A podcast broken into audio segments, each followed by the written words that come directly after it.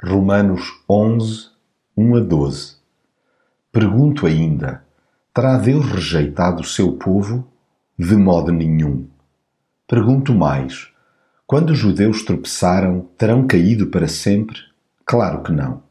A sua queda foi ocasião de salvação para os não-judeus, de modo que os judeus ficassem com ciúmes dos outros.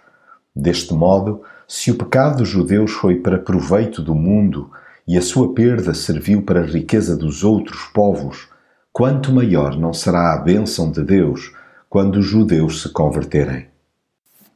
A relação com Deus é individual.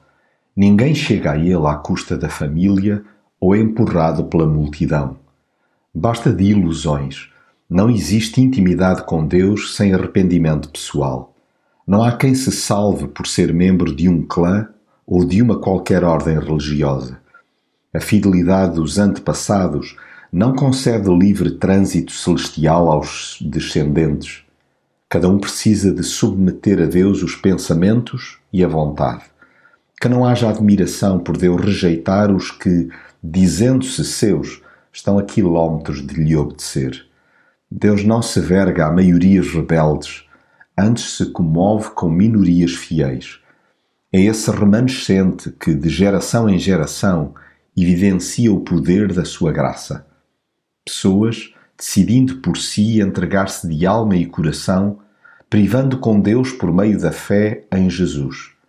Já quem vive à sombra da sua própria retidão aumentará o fosso cavado pelo seu coração calcificado. Tropeçará na autossuficiência e sucumbirá à armadilha do ego. Ainda assim, Deus não abre mão dos que ama.